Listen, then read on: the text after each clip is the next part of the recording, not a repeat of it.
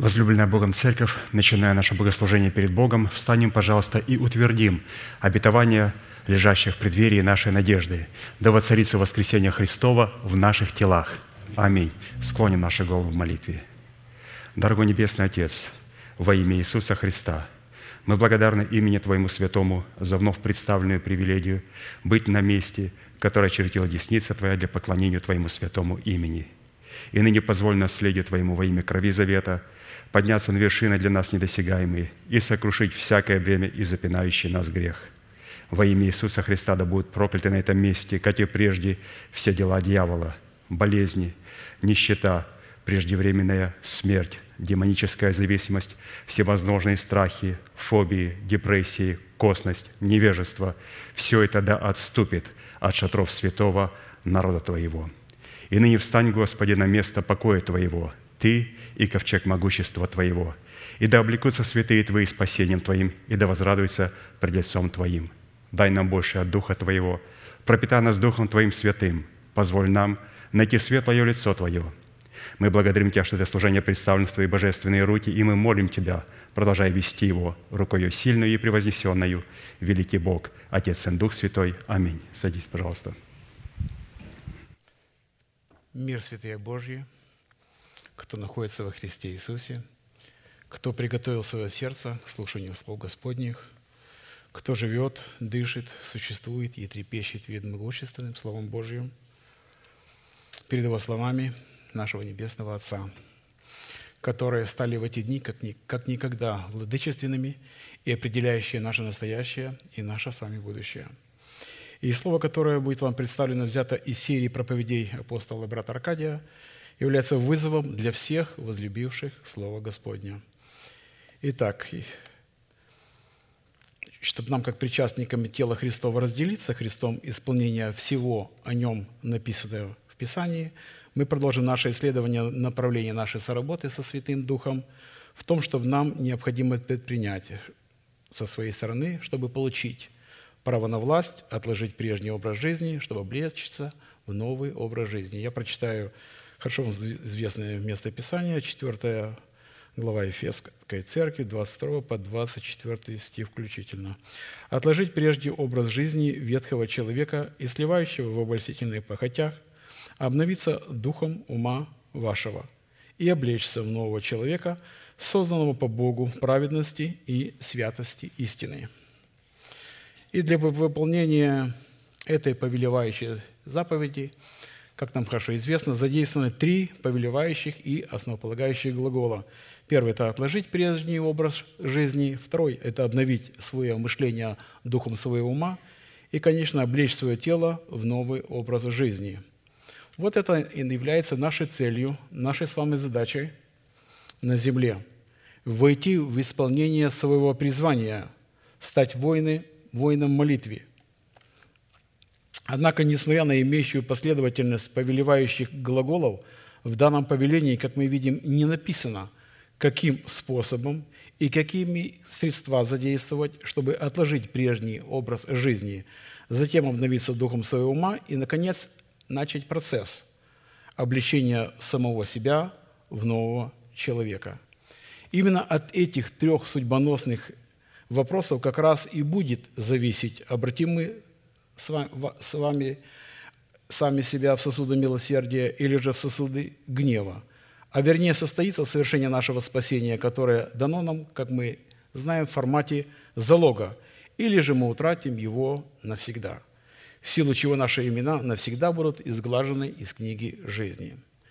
Какие же условия необходимо выполнить, чтобы посредством уже нашего обновленного мышления начать процесс обличения самого себя, полномочия своего нового человека, созданного по Богу во Христе Иисусе в праведности и святости истины. И при том мы отметили, что новый человек, в котором нам необходимо облечься, это наш внутренний человек – или же сокровенный человек, который возрожденный от нетленного семени Слова Божьего. Есть семя Слова Божьего, и оно облечено в формат Слова, которое мы слышим с этого места. Есть семя физическое, и есть семя, которое человек сеет на земле. Само по себе семя, которое человек сеет, не привлекает нашего взора. Нас привлекает сам плод этого семени. Когда мы с вами говорим о яблоне, о груше, о кедре, мы не представляем с вами семени, мы представляем уже готовый плод. Мы видим леса, сады, хлеб на наших столах. То есть конечный результат в назначении и призвании этого семени. И это семя исполняет ту программу, которую вложил в нее Бог.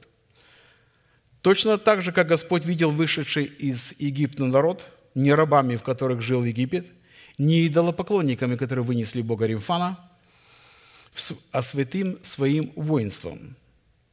Но чтобы стать таким воинством, надо было всем вышедшим из Египта лечь своими костьми в сорокалетнем пути из-за своего неверия. Из вышедших только Иисус Навин и Халев, сын Ионин, и всех тех, кто родились в дороге, вошли в обетованную землю. Так и мы вышли из нашего Египта, оставили нашу прежнюю жизнь, ветхого человека и его расливающие желания, и мы войдем в исполнение нашего призвания и воцарится воскресение Христова в наших телах при соработе с Иисусом Навином и Халевом, как со Словом Божьим и Духом Святым. Господь все это видел от начала. Это есть процесс и жизнь, заложенная в семени.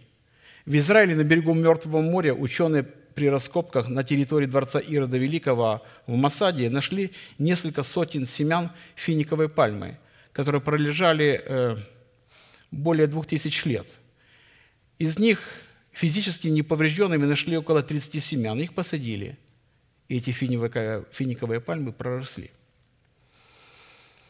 Потом, потом в семени э, определили пол по растений по цветкам, и им даны были имена – Адам, Иудив, Воос, Урил, Ион и Анна. Повторяю, поэтому наш внутренний или сокровенный человек возрождается от нетленного семени Слова Божьего. В нем нет тления. Практически это облачение в самого себя, чтобы мы поняли. Обличение в нового человека – это облачение в спасение. И тот человек, которому дано спасение в формате залога, то есть семени, не обратит его плод и не облечется в это спасение, тот утратит свое спасение навсегда. Потому что новый человек по своей природе является праведным, святым, нетленным и бессмертным, в силу чего, хотя временно и находится в тленном теле, пребывает в четвертом измерении невидимого и вечного мира. Четвертое измерение – это духовный мир, так как наш мир – трехмерный, и он облечен и состоит из прошедшего, настоящего и будущего, а духовный мир не имеет, как мы знаем, прошедшего, настоящего, будущего. Там все буквально представлено одновременно в настоящем времени, хотя и состоит из прошедшего, настоящего и будущего. В принципе, нам это нелегко воспринять нашим разумом, но об этом мы слышим постоянно. Ведь Слово Божье семени, слаживая в нашем духе, и закрепляемым провозглашением «да будет мне по слову Твоему» относится к настоящему, прошедшему будущему. Простой пример. Мы в молитве благодарим Господь, благодарим Тебя, что мы родили Мафусала, прогоняющего смерть.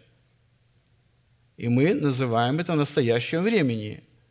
Так скажите, когда этот человек жил, когда мы это услышали и когда мы провозгласили – то есть равносильно мы поступаем, как и было сказано Аврааму, называй свою жену не Сара, а Сара, а она будет его называть Авраам. То есть он был отец множества народов, якобы, а она родившая царей. Но они приняли это слово, и они начали так называть. И это было сухое семя. И это сухое семя принесло плод – Таким образом, наш новый человек несет в себе измерение вечности, но только во времени. А, под, а новый, потому что он создан на основании Нового Завета. Ведь на основании Ветхого Завета создать нового человека невозможно. А мы с вами являемся детьми Авраама. То есть, когда люди говорят, вернее, первосвященники говорили, мы тоже дети Авраама. Говорят, если бы были дети Авраама, то дела бы Авраамова делали. Но вот как раз мы с вами дело Авраама и делаем. Мы провозглашаем несуществующее существующим. И, в принципе, весь христианский мир к чему ты привык что-то называть, но то, о чем мы сегодня говорим, и то, что мы слышим, во что мы погрузились, и то, что мы исповедуем, то, что стало нашим завтраком, обедом и ужином, в нашем рассуждении, я имею в виду, этим люди не живут. То есть исповедуем своими устами сокровище веры, написанное на скрижалях своего сердца в предмете наследия нетленного, чистого и неувидаемого – а посему право облекаться в полномочия своего нового человека – это право господствовать над временем. Помните, как фарисеи говорили, ничего не успеваем. Весь мир идет за ним. То есть они сами признавали, что они не господствуют над временем. А Христос, наоборот, показывал, что Он является господином времени. А значит, Его последователи также должны быть господами времени. Время должно быть их слугой. И это право господствовать над временем – связаны с исполнением заповедей, заповедей, предписывающих в какое время и какими истинами следует облекать себя в нового человека. Соблюдающий заповедь не испытает никакого зла. Сердце мудрого знает и время, и устав, ну, в принципе, которые заложены в этой заповеди, потому что для всякой вещи есть свое время и устав. То есть в заповеди заложено всякое время для всякой вещи и уставу. А человеку великое зло от того, что не знает, что будет и как это будет. Кто скажет ему? Экклесиастам 8, 5, 7. То есть, кто ему раскроет эту заповедь? Ведь умом прочитал и она закрытая. Кто ее распечатает?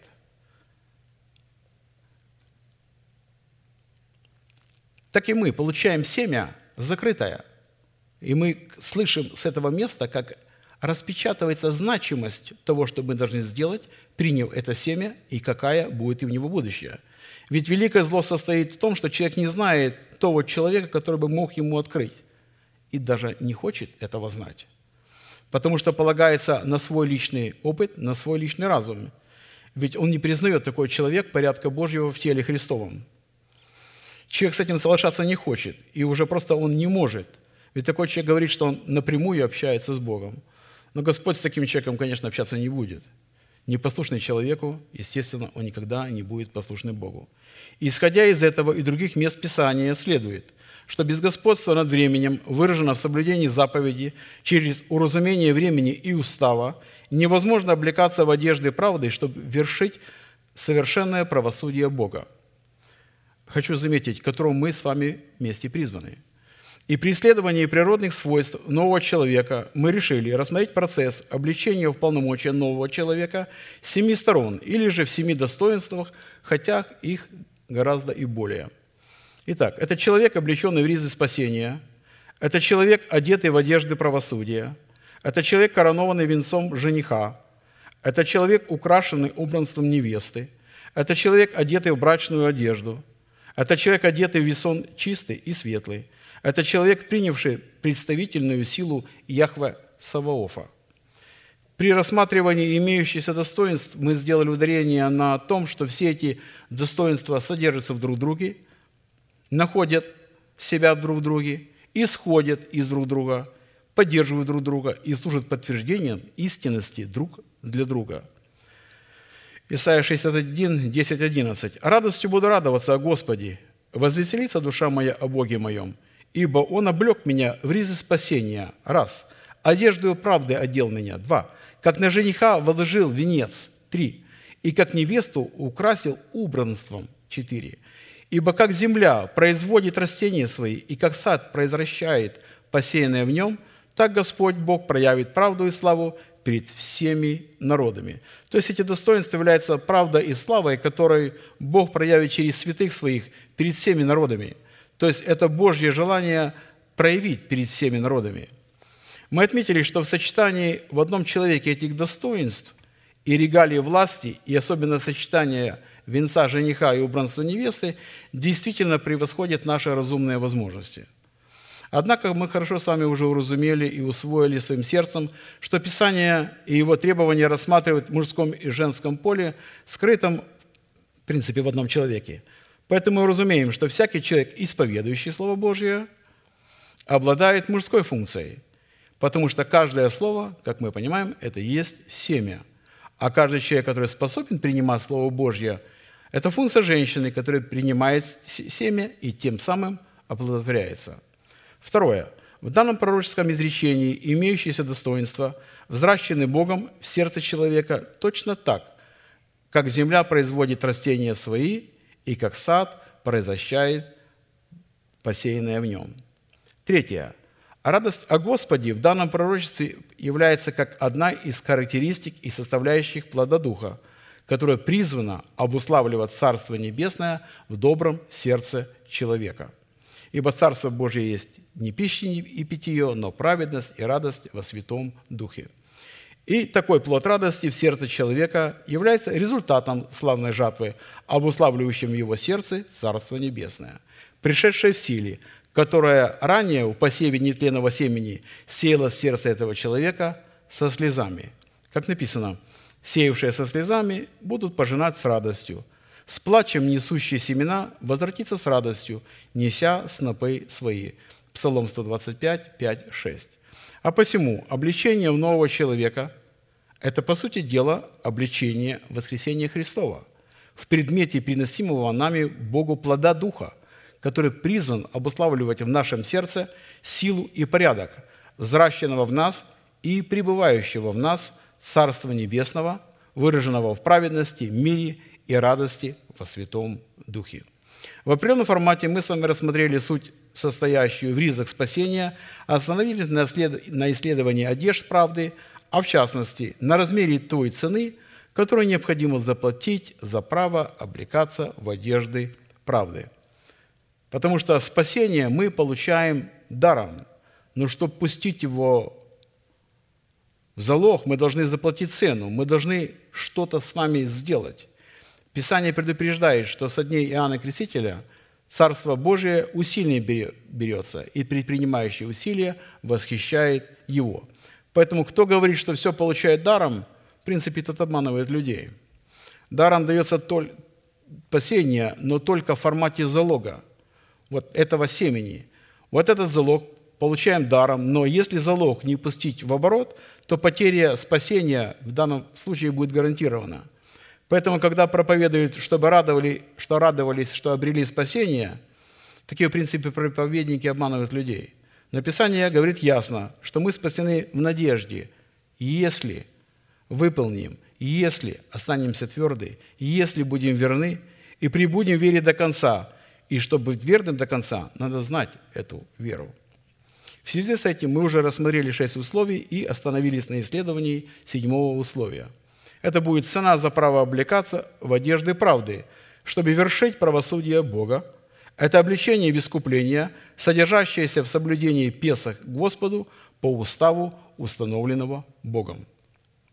Иисус сказал ученикам, «Истина, истина, говорю вам, если не будете есть плоти Сына Человеческого и пить крови Его, то не будете иметь в себе жизни. Едущему мою плоть и пьющему мою кровь имеет жизнь вечную, и я воскрешу его в последний день». Э, это, в принципе, не просто хлебопреломление, в котором мы берем опреснок и принимаем вино, которое является символом крови. И если при этом мы не знаем, в чем состоит учение в истине о крови Христовой и в чем состоит учение о кресте Христова, то, разумеется, мы всегда будем кушать недостойно в осуждении себе – Ибо плоть моя истина есть пища, и кровь моя истина есть питье. Едущий мою плоть и пьющий мою кровь пребывает во мне, и я в нем. Как послал меня живый Отец, и я живу Отцем, так и едущий меня жить будет мною. Сей-то есть хлеб, сшедший с небес. Не так, как отцы ваши ели манну и умерли. Едущий хлеб сей жить будет вовек. Иоанна 6, 5, 53, 58.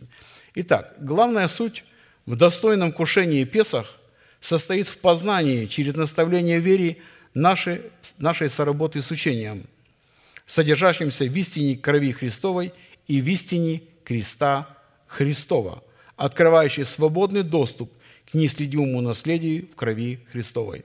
Если человек через наставление вере не будет научен этим двум фундаментальным истинам – который является корневой системой учения Иисуса Христа, пришедшего во плоти, то у него не будет никакой возможности достойно участвовать в вечере Господней.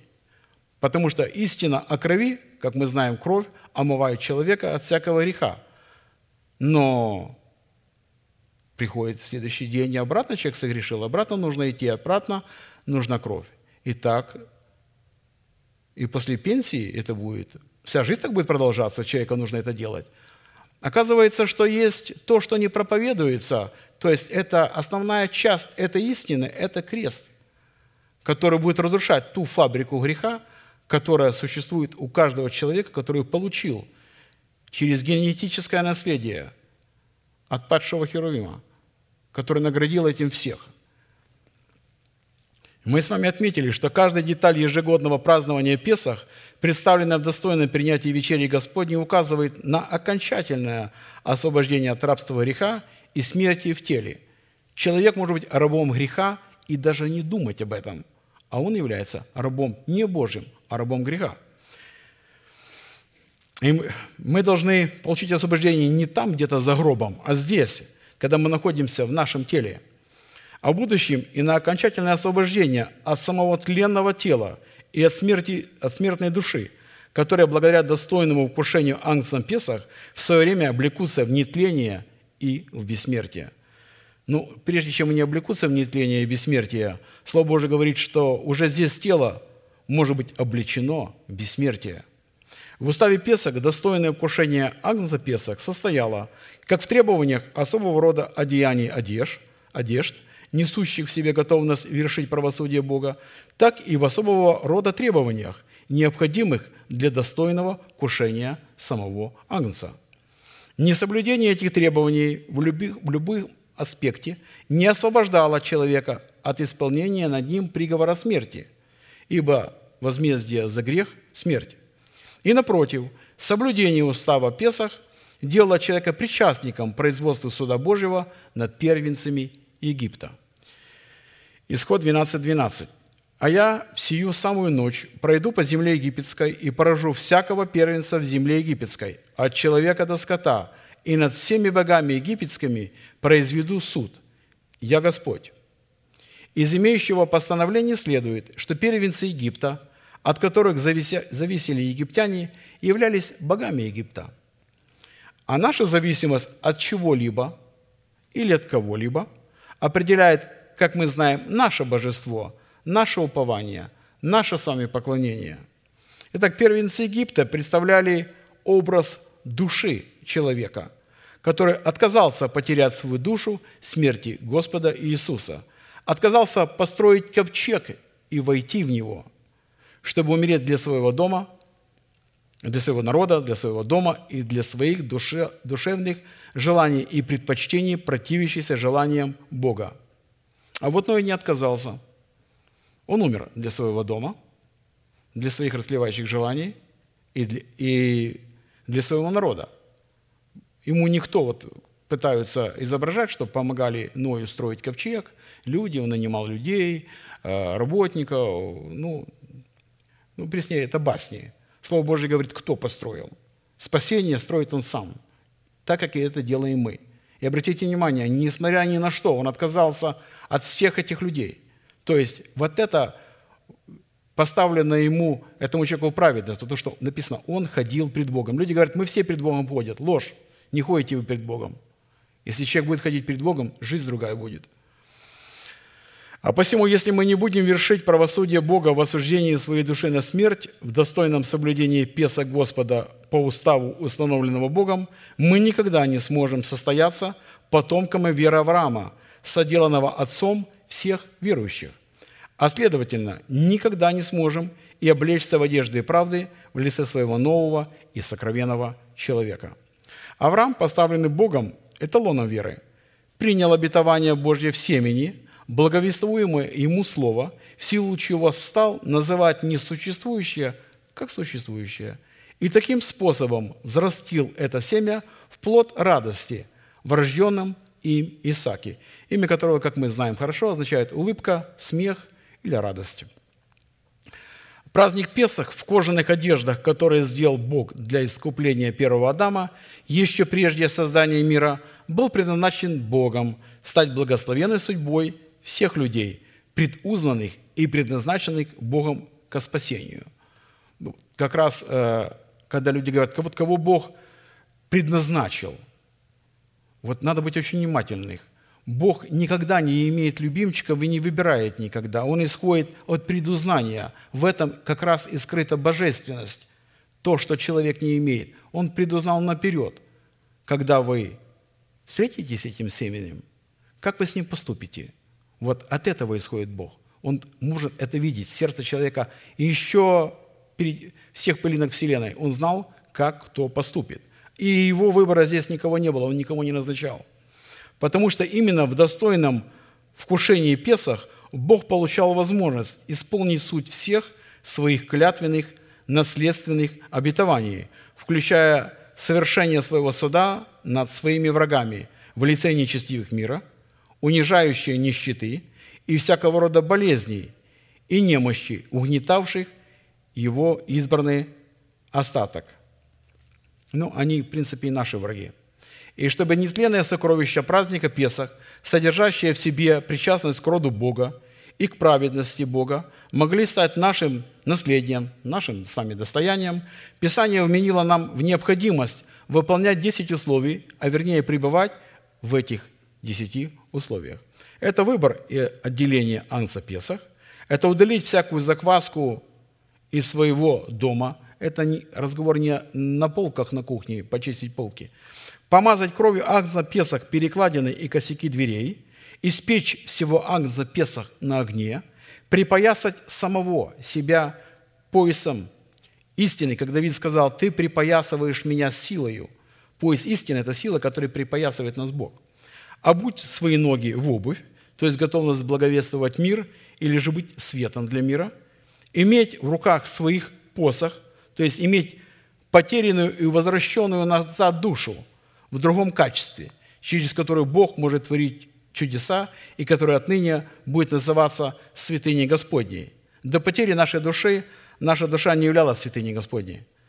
Только когда мы ее теряем в смерти Господа Иисуса, тогда после ее возвращения мном, когда мы хватаем ее за хвост, перехватываем через это рулевое управление нашими устами и исповедуем не то, что мы чувствуем, то, что мы видим, то, что мы читаем – а то, что говорит о нас Бог. То, что сделал для нас Бог, кем является для нас Бог. Тогда такая душа становится святыней Господней и употребляется Богом для неспровержения твердынь всевозможных врагов. Есть всего агнца целиком. Есть агнца Песах с пресными хлебами и горькими травами.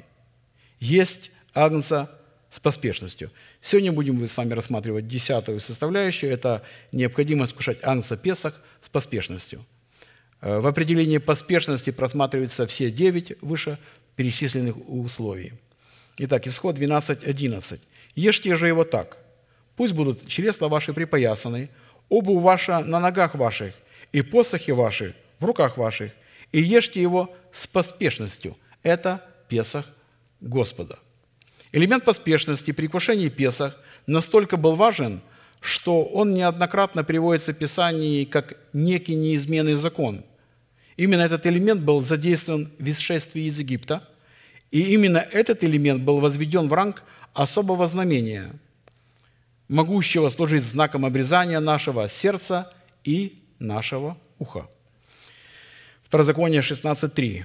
«Не ешь с нею квасного, семь дней ешь с нею пресноки хлебы бедствия твоего, ибо ты с поспешностью вышел из земли египетской, дабы ты помнил день и шествия своего из земли египетской во все дни жизни своей». Итак, слово «поспешить», помимо его прямого назначения, в измерении времени спешить, торопиться и не опоздать, на иврите в измерении духа включает в себя совершенно иное значение, а именно поспешить это взять на себя иго Христова, нести свой крест, переносить страдания, облечься в мантию ученика, облечься в оружие света в полномочиях учения Христова, или же укрепляться всякую силу по могуществу славы Божьей, обновить свое мышление, размышлять о законе Всевышнего, вынимать Слово Божие со страхом и трепетом, стоять на страже неповреждения Слова Божьего. Учитывая, что вкушение Песах – это гарантия Нового Завета, который символически заключен в число 8, включая эти смысловые значения, мы решили рассмотреть 8, или пастором было предложено нам, 8 признаков, в которых содержится смысл поспешности, хотя их гораздо и больше. В определенном формате мы рассмотрели 6 признаков, определяющих поспешность при достойном вкушении Песах, и остановились на рассматривании седьмого признака поспешности. Итак, признак седьмой. Есть Песах Господа с поспешностью на иврите. Это укрепляться всякую силою по могуществу славы Божьей во всяком терпении с великодушием и радостью. Колоссянам 1.11. «Укрепляясь всякую силу по могуществу славы Его, во всяком терпении и великодушии с радостью, мы отметили, что в Писании всякая сила Божья, которой мы призваны укрепляться, вкушая песок Господа с поспешностью, обусловлена неисчислимой многозначности, возможности Бога, содержащейся во множестве Его дел, которые демонстрируют могущество славы Божьей. Итак, сила на иврите – это мощь, крепость, могущество, право, власть, держава, знамение, завет, свет, знак, указание, атрибуты царской власти, всеоружие Бога, небесное воинство, стихии Вселенной, множество милостей и щедрот Божьих, множество величий и великолепий Божьих, множество могущества и крепостей, способность или возможность творить суд и правду, способность распространяться и расширяться, чудо, чудотворение, диво. Мы отметили, что только при соработе с конкретными силами Бога, действующими в нас и через нас, мы сможем иметь доказательство того, что вкушаем песа Господа с поспешностью, дающий нам возможность противостоять амбициям своего собственного Египта. А посему, чтобы укрепляться всякою силою по могуществу славы Его, необходимо выполнение одного условия – это пребывать во всяком терпении и великодушию с радостью. Однако для этой цели нам необходимо было исследовать, что следует разуметь под всякой силой Божьей, содержащейся в могуществе Его славы. А иначе как мы будем укрепляться, если не знаем суть и в чем состоит определение? И только затем уж исследовать, как пребывать во всяком терпении и великодушии с радостью, чтобы укреплять себя этими многоразличными и множественными силами Бога. Итак, рассматривая вопрос первый. Что следует разуметь под всякой силой Божьей, содержащейся в могуществе Его славы? Мы пришли к выводу, что многозначность и многофункциональность сил Божьих определяется неизмеримыми и неисчислимыми возможностями Бога и явленными в многоразличных делах Бога. Псалом 65.3. «Скажите Богу, как страшен Ты в делах Твоих, по множеству силы Твоей покорятся Тебе враги Твои». Итак, главный враг – это наша душа, связанная со своим народом, со своим домом и со своими генетическими генетическими вожделениями, за которыми стоят множественные силы преисподней. То есть, если пойти в обратном направлении, то мы увидим, что силы преисподней как раз изиждятся вот на этих генетических вожделениях, связанных со своим домом. Вот откуда оно все, корень. Подлинные же дела Бога, производимые в нашем сердце по множеству сил Бога, внушают страх – и благоговение перед Богом, когда они производятся в сердце человека, конечно. И такие результаты призван узреть в своей жизни каждый отдельный человек, вкушающий песок Господа с поспешностью. А посему многозначности и многофункциональности сил Божьих раскрывается великое дело – искупление Божье, показывающего нам, кем для нас является для нас Бог и что сделал для нас Бог. А вопрос, каким образом следует укрепляться всякими силами Бога, раскрывается нам суть того, что необходимо сделать нам со своей стороны, чтобы наследовать все то, что сделал для нас Бог во Христе Иисусе. Итак, в определенном формате мы уже рассмотрели некоторые определения, которые обуславливают природу и характер конкретных сил Божьих, произведенных в Его человеках и через Его человеков в их сердцах. И остановились на следующей составляющей силы Господней, весьма интересной и судьбоносной, которая призвана проявляться в сердце и через сердце искупленного Богом человеке во множестве милости и щедрот Божьих.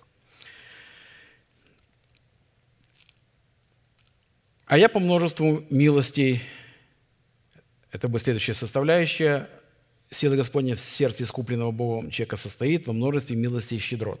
А я по множеству милости Твоей войду в дом Твой, поклонюсь святому храму Твоему в страхе Твоем – Псалом 5, 4, 8. Итак, что посредством множественных сил Бога, явленных во множестве Его милости, войти в Дом Божий, необходимо, чтобы наше сердце обрело право не только на владение и соработу с этими силами, но и право пребывать в этих силах. А иначе мы только будем входить в обыкновенный молитвенный дом. Но в доме молитвы есть четвертое измерение – это Дом Божий, тело Христова – и если по множеству милости Божьих мы входим в этот дом, входим в это духовное измерение, почему многие люди отпадут, отпали? Да потому что они посещали просто молитвенный дом. Но дворы Божьи для них были закрыты в духовном измерении. И правом на владение и на пребывание в силах Бога является страх Господень, который призван задействовать и вести все эти силы за собой для изглаживания перед лицом Бога наших с вами беззаконий. Помилуй меня, Боже, по великой милости Твоей и по множеству щедрот Твоих, изгладь беззакония мои, ибо беззаконие мои я сознаю, и грех мой всегда предо мною. Тебе, Тебе единому согрешил я, и лукавое пред очами Твоими сделал. Так что Ты праведен в приговоре Твоем и чист в суде Твоем – вот я в беззаконии зачат, и во грехе родила меня мать моя.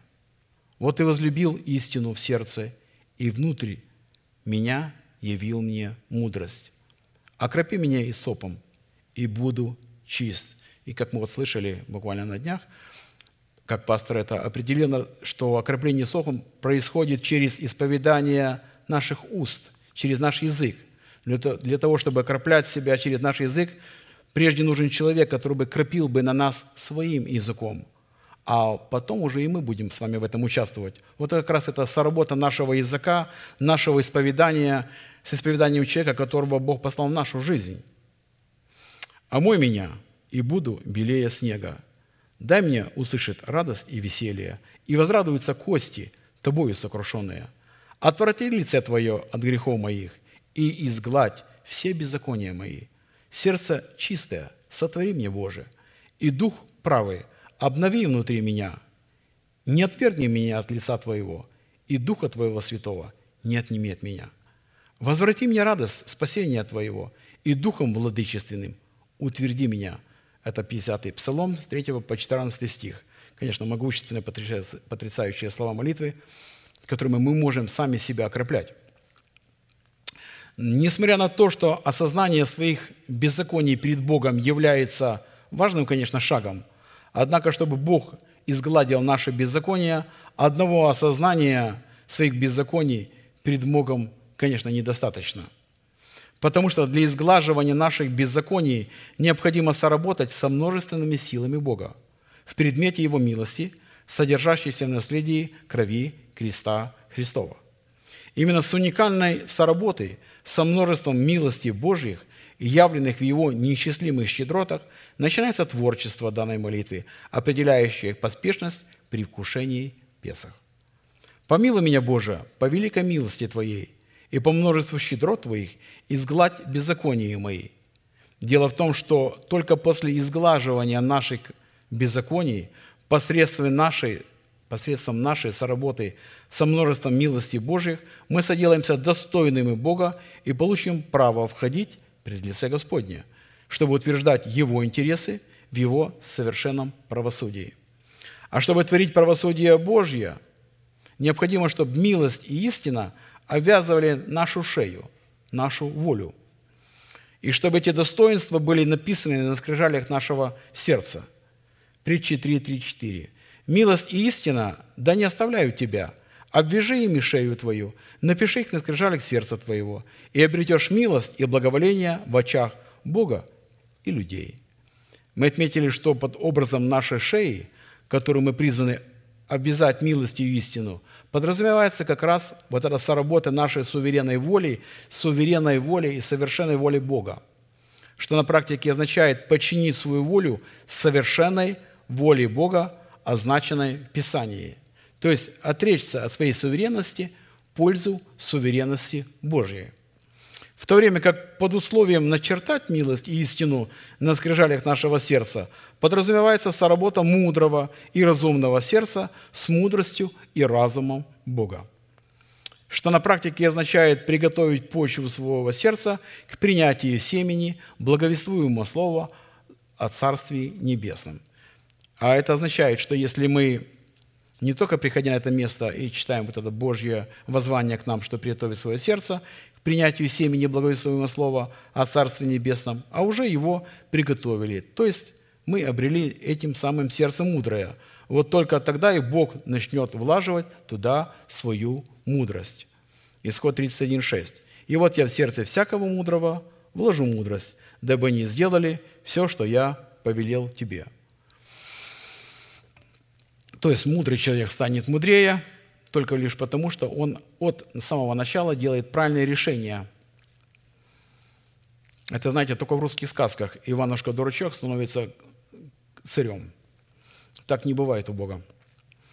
А посему учение о милости, выраженное в искуплении Бога, которое мы привяз... призваны обвязывать нашу шею, может выражать себя не иначе, как только в строгих границах правового поля истины, обусловленной учением Иисуса Христа, пришедшего во плоти – а значит, наше сердце должны стать правовым полем этой истины, чтобы там могли появляться множественные силы во множественных милостях Бога, а не творчеством надуманных постулатов и установлений всяких псевдорелигиозных образований, а также выбросом нашего собственного интеллекта, не имеющего никаких прав и возможностей постигать милость и истину в трансцендентности Слова Божьего.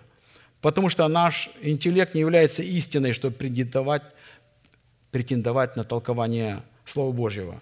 Мы, приходя на это место, имеем возможность услышать Слово в духе распечатанное Слово, если только мы приготовили себя к этому.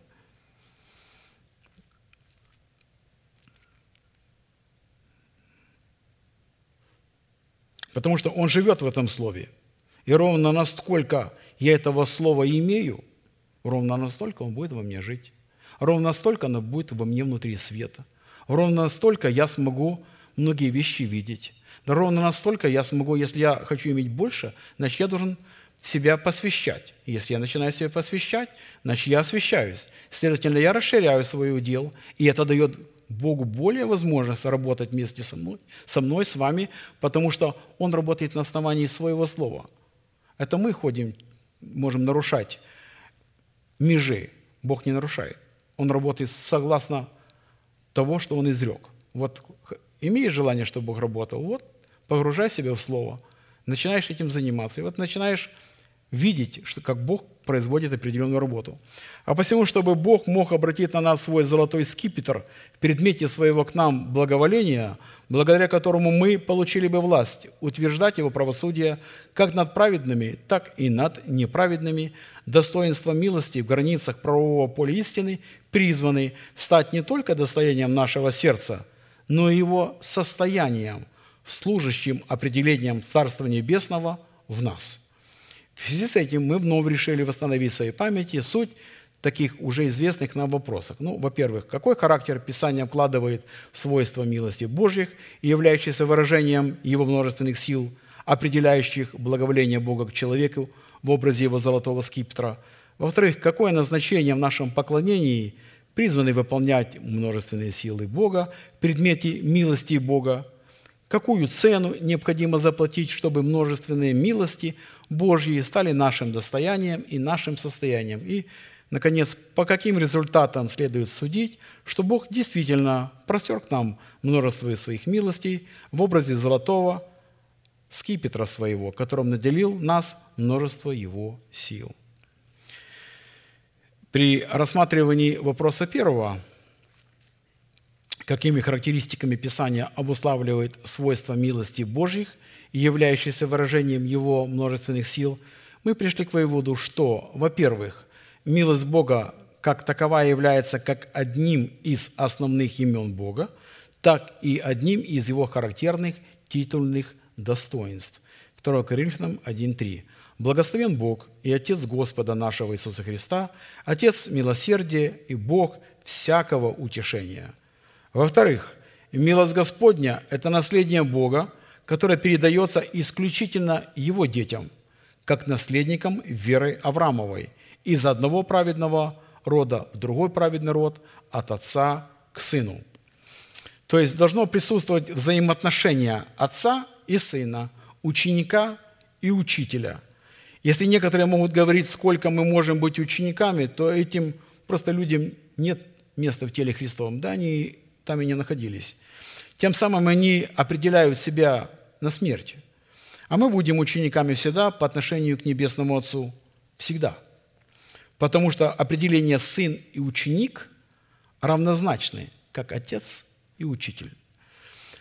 Третье. Милость Господня по своему статусу превозносится над жизнью во плоти, потому что лучше, нежели жизнь во плоти.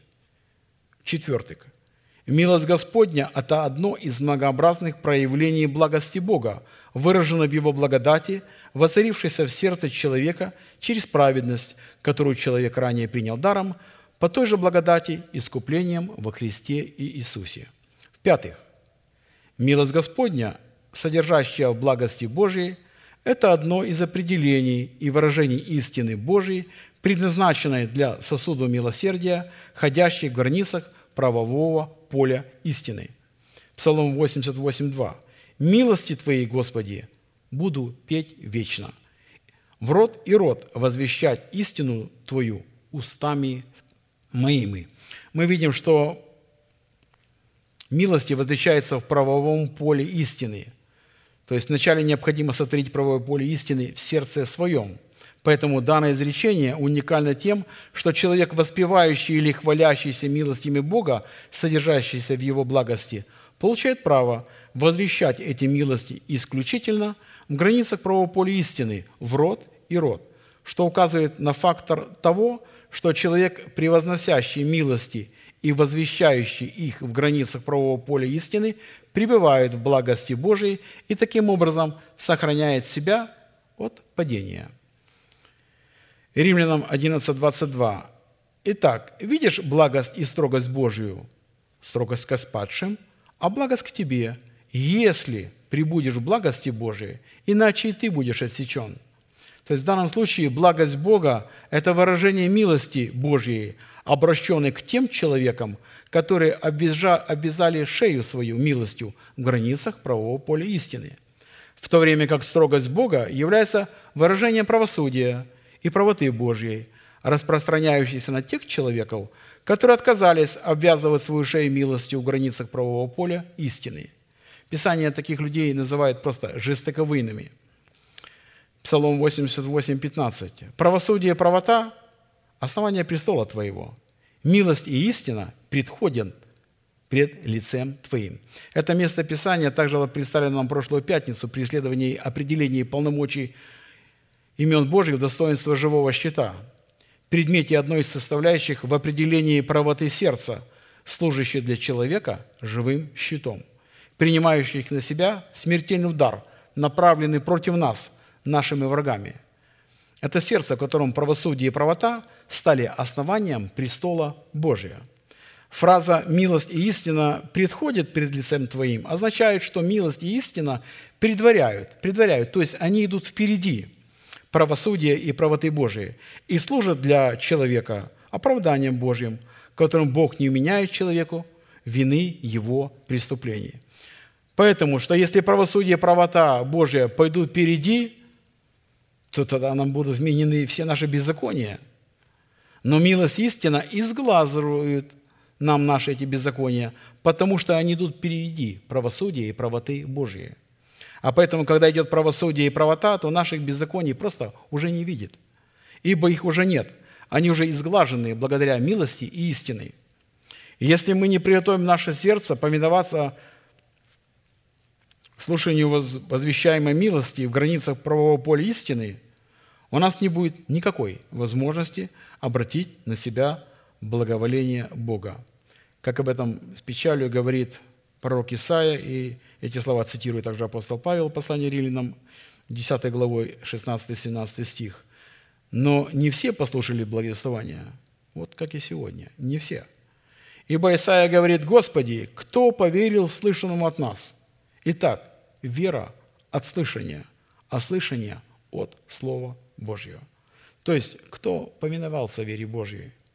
Как мы знаем, что вера Божия – это приказ, а наша вера – это просто простое повиновение этому приказу.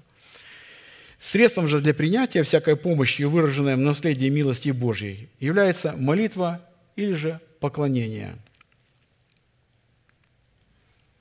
Так как молитва – это не что иное, как право, которое человек дает на вмешательство небес в сферы земли. И такое право мы призваны давать Богу – только на установленных им условиях. Одна из таких молитв Давида записана в 142-й песне, в которой он дает Богу право на вмешательство в свою жизнь, его милости, пребывающего в его сердце, в границах правого поля истины, как раз и будет являться предметом нашего с вами исследования. Итак, Псалом 142, с 1 по 12 стихи. «Господи, услышь молитву мою, внемли молению моему по истине Твоей. Услышь меня по правде Твоей, и не входи в суд с рабом твоим, потому что не оправдается при тобой ни один из живущих. Враг преследует душу мою, втоптал в землю жизнь мою, принудил меня жить во тьме, как давно умерших, и уныл во мне дух мой, а немело во мне сердце мое. Вспоминаю дни древние, размышляю о всех делах Твоих, рассуждаю о делах рук Твоих, простираю к Тебе руки мои. Душа моя к Тебе, как жаждущая земля. Скоро услышь меня, Господи, дух мой изнемогает. Не скрывай лица Твоего от меня, чтобы я не уподобился нисходящим в могилу. Даруй мне рано услышать милость Твою, ибо я на Тебя уповаю. Укажи мне путь, по которому мне идти, ибо к Тебе я возношу душу мою. Избав меня, Господи, от врагов моих. К Тебе прибегаю. Научи меня исполнять волю Твою, потому что Ты – Бог мой. Дух Твой благий доведет меня в землю правды. Ради имени Твоего, Господи, оживи меня, а ради правды Твоей выведи из напасти душу мою, и по милости Твоей истреби врагов моих, и погуби всех, угнетающих душу мою, ибо я Твой раб». Из этих молитвенных слов, которые изрек Давид, видно, что Божья любовь, как нам об этом напоминает брат Аркадий, чтобы это было внесено в наше богопознание, что Божья любовь не толерантная, она святая, а значит избирательная. Само только слово «святая», отделенная. И Давид, зная это, произносит слова в молитве «Истреби врагов моих, погуби всех, угнетающих душу мою, ибо я твой раб». Сегодня те, кто выступает против избирательной любви, рта своего не откроют, чтобы так обратиться к Богу. И чтобы быть услышанным Богом, Давиду необходимо было представить Богу некое основание или же некое право, которое могло бы служить для Бога достаточным доказательством для вмешательства в жизнь Давида его милости и истины. Со стороны Давида такими доказательствами в данной молитве послужили 10 аргументов или 10 оснований, которые Давид, приводя Богу, говорил «Услышь меня ради Твоей истинной правды, ради воспоминаний дней древних и всех дел Твоих. Потому что я простираю к Тебе руки мои, потому что я на Тебя уповаю, ради возношения души моей Тебе, ради того, что я к Тебе прибегаю, потому что Ты мой Бог, ради Твоего имени, ради Твоей милости, потому что я раб Твой. Мы остановились на рассматривании первого аргумента, который давал юридическую Богу право встать на сторону Давида – в его противостоянии с имеющимися врагами. В принципе, Он так само сделает и поступит и с нами. Это доказательство Божьей истины и правды, пребывающих в его сердце, которые являются границами правового поля для дела искупления Божьего, выражено во множестве его милостей. И для этой цели нам необходимо было рассмотреть, что могло явить для Давида основания такого смелого заявления и утверждения, приведенного пред Богом, что доказательство того, что он находится в границах правового поля истины и правды Божьей. Каким образом ему удалось обрести такое достоинство и такое состояние? Или какую цену, цену и какие условия необходимо выполнить со своей стороны, чтобы иметь такие жизненные устои? Чтобы ответить на эти вопросы и таким образом получить возможность не сложить свою ветхую натуру, за которой стоит персонифицированный грех и персонифицированная смерть, и затем облечь себя в нового человека, обуславливающего одежды правды, нам необходимо было рассмотреть ряд таких вопросов. Определение истины и правды в нашем сердце, какое назначение исполняет истина и правда в нашем сердце, как сохранить свое сердце в истине и правде, и какие результаты последуют от познания истины и правды, в границе которой мы можем обратить себя, на себя благоволение Бога в Его милости, или же в границах которой мы сможем соработать со множественными силами Бога, отраженными во множестве, во множестве Его милостей. В определенном формате мы рассмотрели первые три вопроса и пришли к такому выводу, что истину и правду не следует рассматривать какими-то близнецами, хотя они, в принципе, похожи друг на друга, как дочь похожа на свою мать и как сын похож на своего отца, но это не близнецы. Так как в Писании правда исходит и из истины, или же истина воспроизводит себя в правде, точно так как Отец воспроизводит себя в Сыне, или как семя воспроизводит себя в плоде. Ведь есть же разница между семенем и плодом – Из чего следует, что истина – это корень, определяющий состояние человеческого сердца, в то время как правда или справедливость – это дерево, растущее из этого корня. Это выражение этого состояния. Исходя из этого, справедливость или правда – это истина в действии или результат того, что воспроизводит истина в нашем с вами сердце. А посему, чтобы творить суд и правду, то есть справедливость и, конечно, во-первых, к самому себе, необходимо обладать в своем сердце неким стержнем истины, который обуславливал бы состояние нашего сердца. Итак, вопрос четвертый. По каким результатам мы можем определить, что находимся в правовых границах истины и правды? результатами нахождения в правовых границах истины и правды в нашем сердце, по которым нам следует определять что мы действительно обладаем природой, соответствующей природе Бога, а не подделкой на это соответствие, является проявлением множественных сил Бога в Его множественных милостях. Одним из результатов, что мы находимся в границах правового поля истинной правды, будет являться милость Бога, выраженная в способности противостоять любому орудию, всякому языку, который будет состязаться с нами на суде. Исайя 54, 17. «Ни одно орудие, сделанное против тебя, не будет успешно, и всякий язык, которого будет состязаться с тобой на суде, ты обвинишь. Это есть наследие рабов Господа, оправдание их от меня, говорит Господь. Это не измена. Итак, в данном случае целью всякого орудия, направленного против нас в предмете всякого языка, который будет состязаться с нами на суде – будет являться дискредитацией имеющей у нас праведности. Вот куда будет первый удар. По имеющейся у нас праведности. Эти враги, как язык, как орудие, будут направлены против нас для одной цели – дискредитировать нас, забрать то, что мы имеем, нашу праведность, забрать нашу уверенность, что мы оправданы Богом и что мы можем творить правду, а также стрелы в виде мыслей, посланных наше сердце, чтобы мы признали их за свои мысли. Обратно, как пастор говорил, а тебе в чем каяться, если это мысли не твои, если ты ничего не сделал?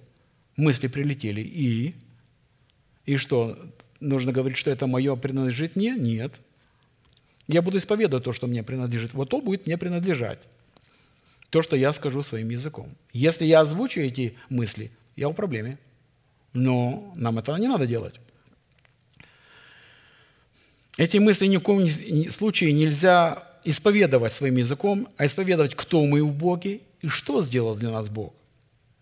Если мы их не озвучим и почитаем все мертвым для греха, это значит, что стрелы амаликитян, мадиитян и жителей Востока нас не поразят.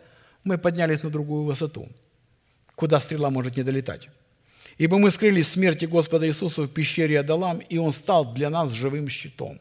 И никакая мысль, а Он лжет, Он говорит, ну ты же об этом думаешь. Нет, я не думаю, ты мне это прислал. И для того, я просто стал, э, ну другого, другого нет выхода. Ну, помолишься 15 минут, час. Нужно, я понял, нужно заполнять себя просто Словом Божьим. Слушать Его, служить проповеди. То есть постоянно бодрствовать. Когда, человек, когда я заметил по себе, когда я бодрствую, приходят какие-то мысли довольно интересные. И я помню, как-то пастор сказал, запиши. Мысль пришла, запиши. Придешь дома, посмотришь. Я думаю, я запомню. Проходит час. Какая мысль была? Я забыл. Боже мой, я забыл. И стараюсь держать карандаш в кармане или успевать напечатать на телефоне. И как раз вот это будет, приходит то, что оно действенно. Это как раз будет то, что будет говорить Бог. Вот это будет его мысли. Потому что у них основание, корень другой. Потому, э, потому что наши исконные враги знают, что именно праведность, исходящая из истины, является правовым полем для всякой силы Божией, выраженной во всякой милости Бога. Поэтому они и хотят дискредитировать эти силы, нашу праведность. Потому что враги знают, что это правое поле, где Бог может проявлять свою милость для нас – они прекрасно понимают, что они ничего не могут противопоставить величию милости Божьей. Враги не могут сопротивляться милости Божьей и что-то делать. И все, что у них остается, это попытаться на законных основаниях. На законных основаниях. Он, враг работает только законом с нами.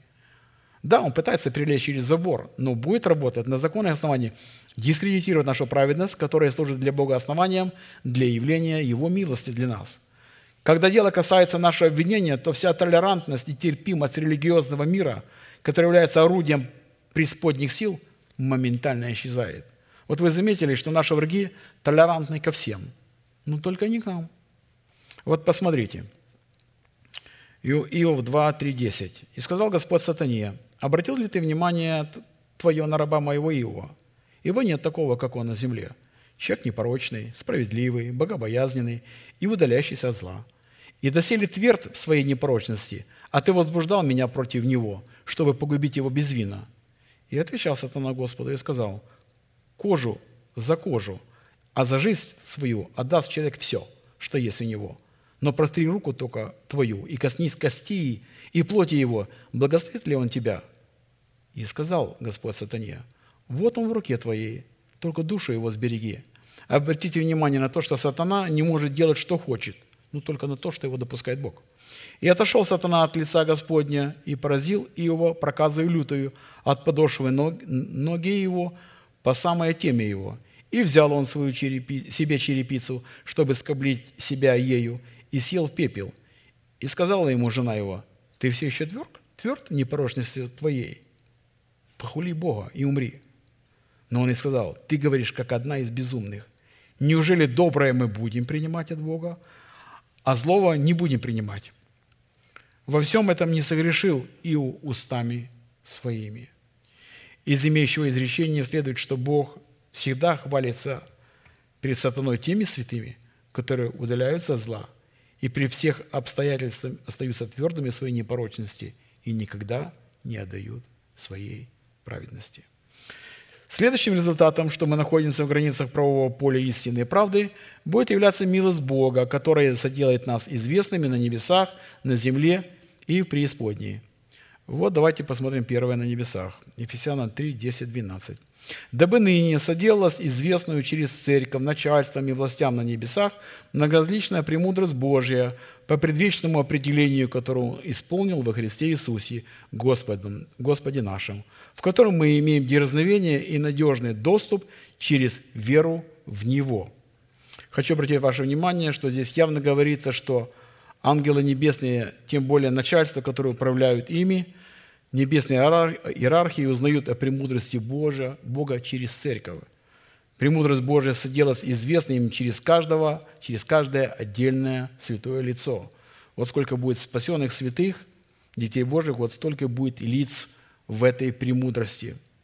Множество лиц на различная премудрость. И брат Аркадий сказал, что нет столько песка на берегу морей, и нет столько звезд на небе.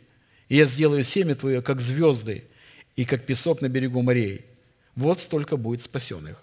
И каждый спасенный будет являть уникальную черту премудрости Божьей для всех небес, потому что они еще с этим не знакомы. И вот через нас Бог делает известным начальством и властям на небесах многоразличную премудрость Божью. Далее. Учитывая, что начальство и власти, поставленные Богом на небесах в лице ангелов, никогда не видели лица Божия – Бог благоволил показать им многоразличные свои премудрости в лице отдельных святых, входящих в категорию избранного Бога и остатка. Это как большая картина, большой холст, и каждый мазок, кисточка – это каждый святой на этой картине, каждая личность. Это, а за этим мазком судьба, переживания, взлеты, победы, посвящение –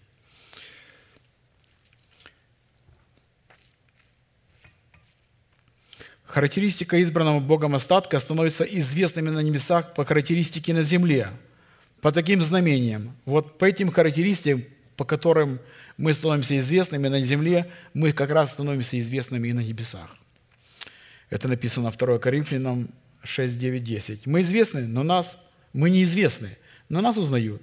И речь идет на земле. Нас почитают умершими, но вот мы живы.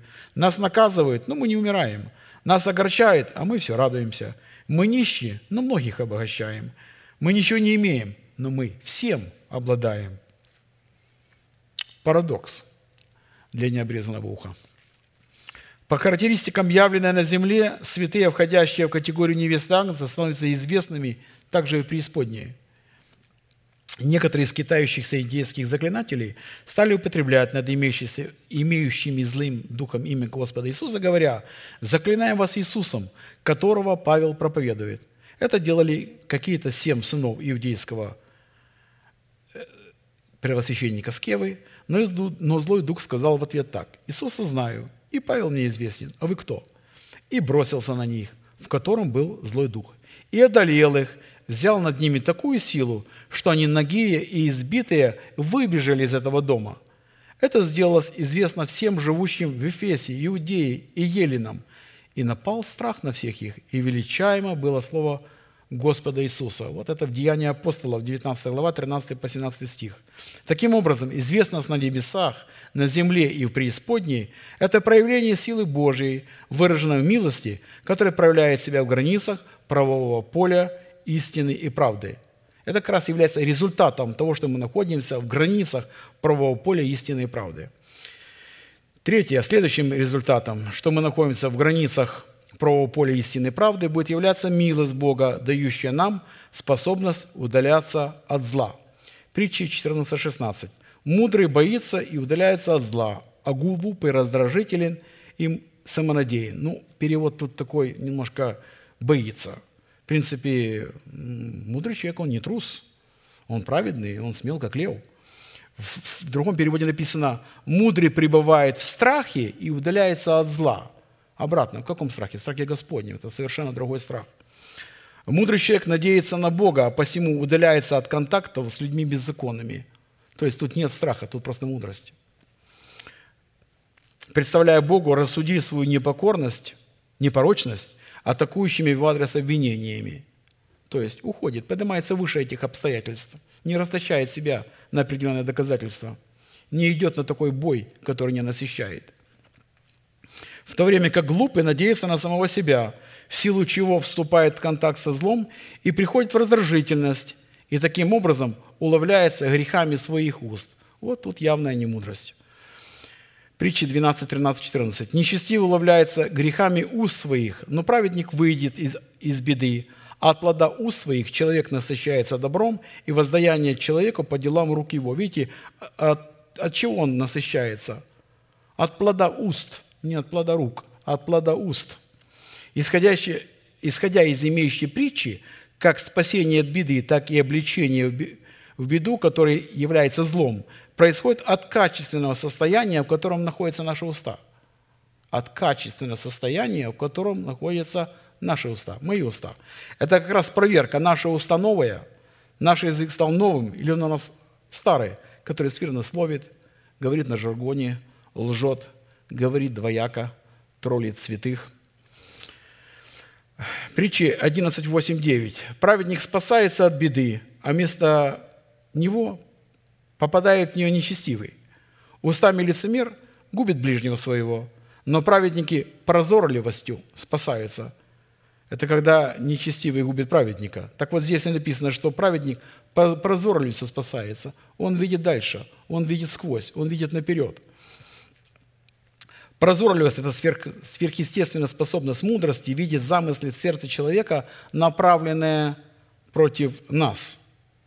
Таким образом, быть мудрым – это способность бояться Бога и удаляться от зла – это проявление силы Божией, выраженной в милости, которое является доказательством того, что мы пребываем в границах правового поля истины и правды. Следующим результатом, что мы находимся в границах правового поля истины и правды, будет являться милость Бога, выраженная в способность слушать наставления Отца. Притчи 13.1.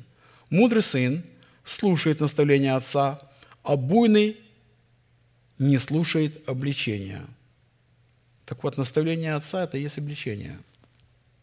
Для сына это должно быть просто как елей. Тут как раз и сдача теста. Если сын, то обличения будут елеем для головы. А если нет, то значит буйная головушка.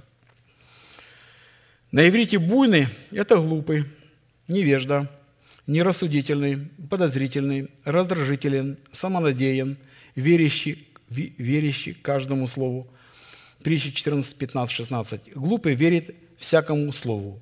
Благоразумный, благоразумный же внимателен к путям своим. Мудрый боится и удаляется от зла, а глупый раздражителен и самонадеян». На иврите «мудрый» – это здравомыслящий, умелый, искусный, опытный, сообразительный, догадливый, проницательный, благоразумный – Э, мудрый силу обновленного мышления, которую он обновил духом ума своего, который является умом Христовым в его духе. То есть мудрый живет в совершенно другом измерении и пользуется совершенно другими инструментами в своем мышлении, другими ценностями, другими измерениями, дающие верную оценку происходящему. Он совершенно по-другому смотрит. То есть, видите как, э, духовный судит обо всем – обо всем. Вводиться страхом Господним зависит от страха Господня. Пребывает, вот видите, мудрость, пребывает в страхе Господнем и повинуется своему Отцу в страхе Господнем. То есть мудрость вся, видите, где скрыта? В страхе. Вот где она находится. В Божьем страхе. А глупый зависит от своих расливающих желаний. Водиться расливающими желаниями – пребывает в расливающих желаниях и обслуживает расливающие желания своим интеллектом. Видите, вся глупость в желаниях. То есть расливающие желания идут впереди и обслуживаются интеллектом. Сначала пожелал, а потом интеллект обслужил. Хотя интеллект понимает, что это нехорошо, может, где-то внутри и заплачет.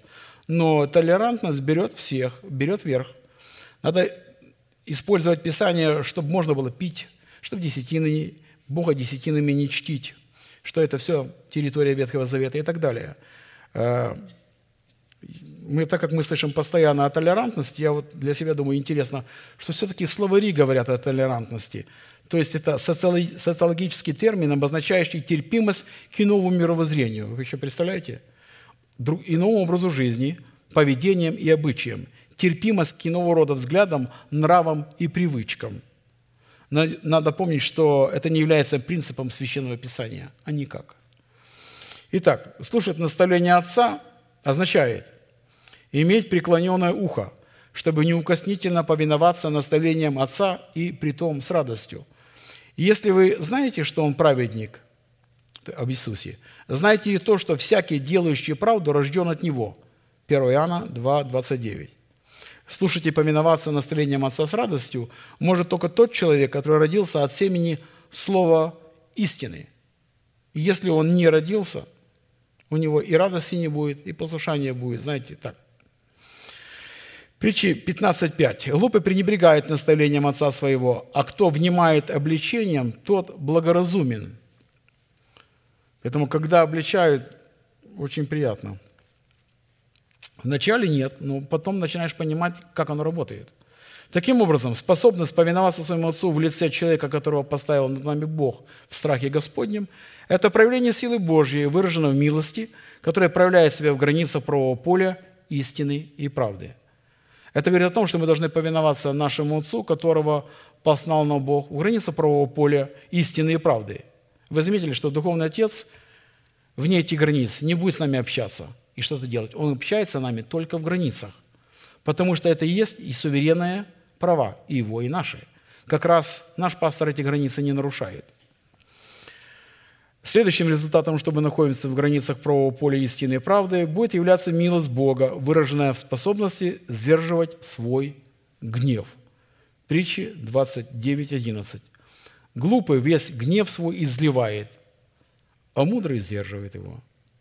То есть сдерживать – это укращать, успокаивать, господствовать над своим духом или содержать охрану своих уст под водительством кротости. Притчи 15.4. Кроткий язык – древо жизни, но необузданный – сокрушение духа. Вот как раз кроткий дух может сделать язык кротким. Это говорит, что необузданный человек не обладает кротостью. Но кротость так просто не дается – ей нужно научиться. Она не дается подаром по благодати во Христе Иисусе. Принятие в свою жизнь учителя, который будет также отцом, которого послал Бог, и повинуясь ему, смиряя, дисциплинируя самого себя, можно к этому прийти. А сам себя, таким образом, себя, сам себя может тормозить. Кто-то сзади не будет это делать. Исходя из имеющейся притчи, необузанный язык обладает разрушительной силой – способные сокрушить наш дух или же произвести кораблекрушение нашей веры. Излияние человеческого гнева – это преступление Божьего законодательства, выражено в таких составляющих, как зависть, гордыня и порожденные ими возмущение обиды. Ефесянам 4, 26, 27. «Гневаясь, не согрешайте. Солнце да не зайдет во гневе вашем, и не давайте места дьявола. Это говорит о том, когда мы выражаем или же выливаем свой гнев, вот тут как раз мы и попались. И мы даем как раз в это время место дьяволу. Пастор сказал, что выражение гнева – это временная одержимость. Человек в себя в этот момент просто не контролирует, а никак. А после соделанного просто сам жалеет. И удивляется, что так не делал. По своему опыту это я знаю. Там такое чувство приходит – Итак, излияние человеческого гнева – это добровольное представление самого себя в распоряжение духа ненависти и смерти. Иакова 1, 19, 21. «Итак, братья, мои возлюбленные, всякий человек да будет скор на, слышан, на слышание, медленно на слова, медленно гнев, ибо гнев человека не творит правды Божией. Посему, отложив всякую нечистоту и остаток злобы, кротости, примите насаждаемое слово – могущая спасти души ваши. Я думаю, что я на этом на сегодня закончу. Еще, конечно, есть очень много обильного материала, но мы это, думаю, продолжим на следующий раз. Аминь, друзья. А сейчас мы будем молиться.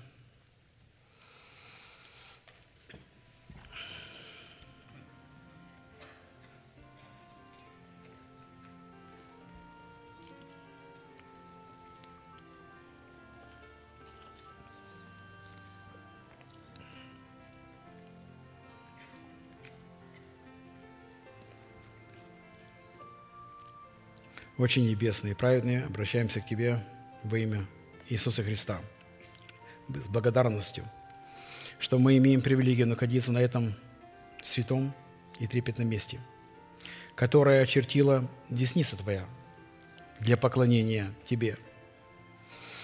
И мы благодарим Тебя, Господь, за эту возможность склониться перед Тобой перед Твоим святым величием и возблагодарить Тебя, Господь, за то, что Ты, Господь, даешь возможность омывать себя Словом Твоим. За то, что Ты освободил нас от суетной жизни, переданной от Отцов. Освободил нас, Господь, от закона греха и смерти. Ввел новый закон Духа жизни во Христе Иисусе. Оправдал, омыл, очистил, поставил наши ноги на твердом основании, которое церковь нашего Господа Иисуса Христа.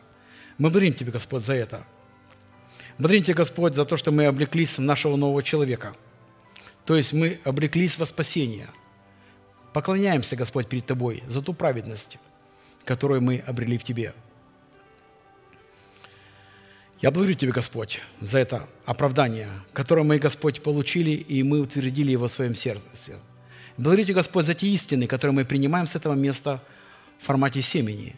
И дай, Господь, чтобы мы всегда могли приготавливать свое сердце к слышанию этих слов, чтобы мы работали над своей почвой, чтобы эта почва с радостью принимала эти семена. И мы могли войти в полную сработу с Тобой и возрасти, Господь, в этой полноте, в Твоем учении, которое Ты оставил для избранного своего остатка. И я благодарю Тебя, Господь, за церковь Твою, за эту добрую жену, где мы можем находить себя. Находить, Господь, и видеть, что мы нашли это, благодаря тому, что мы стали отвергать свои интеллектуальные выкладки, стали отвергать свой разум, стали исходить из того, о себе рассуждать из того, что говоришь Ты о нас.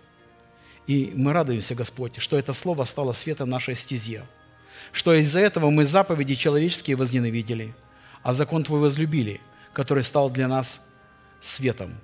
Я поклоняюсь Твоим народам и благодарю, Господь, Тебя за ту любовь и милость, которую Ты явил каждому из нас в отдельности.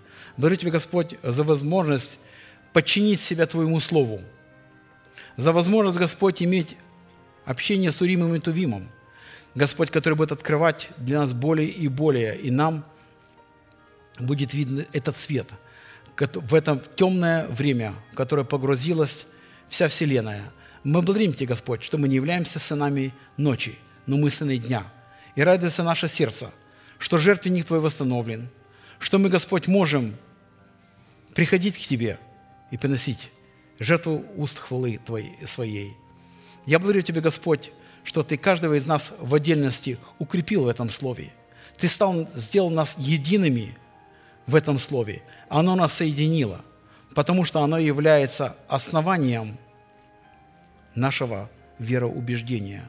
Я благодарю Тебя, Господь, за то, что Ты заботишься о каждом из нас в отдельности. Ты перевязываешь наши раны. Ты когда-то, Господь, нас нашел каждого и привел, Господь, привез эту гостиницу в церковь. Ты перевязал нас, Ты нас омыл, очистил, оправдал. Даруешь нам, Господь, все необходимое для того, чтобы мы могли возрастать. И это, Господь, не наша заслуга. Благодаря крови Иисуса Христа – мы благодарим Тебя, Господь, за жертву Агнца, за то, что мы, Господь, можем воспоминать голковские страдания и участвовать в этом служении, принимая хлеб и вино, потому что это есть истинная трапеза, трапеза для нашего нового человека. Пускай наш человек не понимает суть полностью значения, не может объяснить на доступном нам языке, что происходит, но мы знаем, это заповедь Твоя, и мы, Господь, ты нас исцеляешь. Ты через эту заповедь, Господь, творишь с нами великое. Ты, Господь, меняешь наши мысли. Ты, Господь, нас сохраняешь в самых тяжелых обстоятельствах. Мы благодарим Тебя, Господь, за то учение Иисуса Христа, которое Ты принес, за то, что мы можем погружаться в учение крещения, Господь. Я благодарю Тебя, Господь, за это разделение с одним и соединение с другим. Я благодарю Тебя, Господь, за то, что Ты даровал нам возможность иметь общение с Тобой. Аллилуйя Тебе, Асана Тебе, Кала Шинта Сальфарамана, Китас, Рамуни Файдер Мегита Критас, Лафана Мана Мегита Крайтас. Величает моя душа Господа и радуется перед Тобой, ибо Ты, Господь, сохранил каждого из нас до сего часа, и до дня воцарения воскресения Христова, Господь, в наших телах, дай нам, Господь, иметь смиренное сердце, держать, Господь, истину в своих руках и быть послушным Тебе. Поклоняемся перед Тобой и стоим народом, наш великий Бог, Отец, Сын и Святой Дух. Аминь. Отче наш, сущий на небесах, да святится имя Твое, да придет Царствие Твое, да будет воля Твоя, как на небе, так и на земле. Хлеб наш насущный подавай нам на каждый день. И прости нам долги наши, как и мы прощаем должникам нашим. И не веди нас в искушения, но избав нас от лукавого, ибо Твое царство, и сила, и слава во веки. Аминь. А теперь давайте, друзья, прогласим наш неизменный манифест. «Могущему же соблюсти нас от падения и поставить пред славою Своею непорочными в радости, единому, премудрому Богу, Спасителю нашему, через Иисуса Христа, Господа нашего, слава и величие, сила и власть, прежде всех веков, ныне и во все веки. Аминь.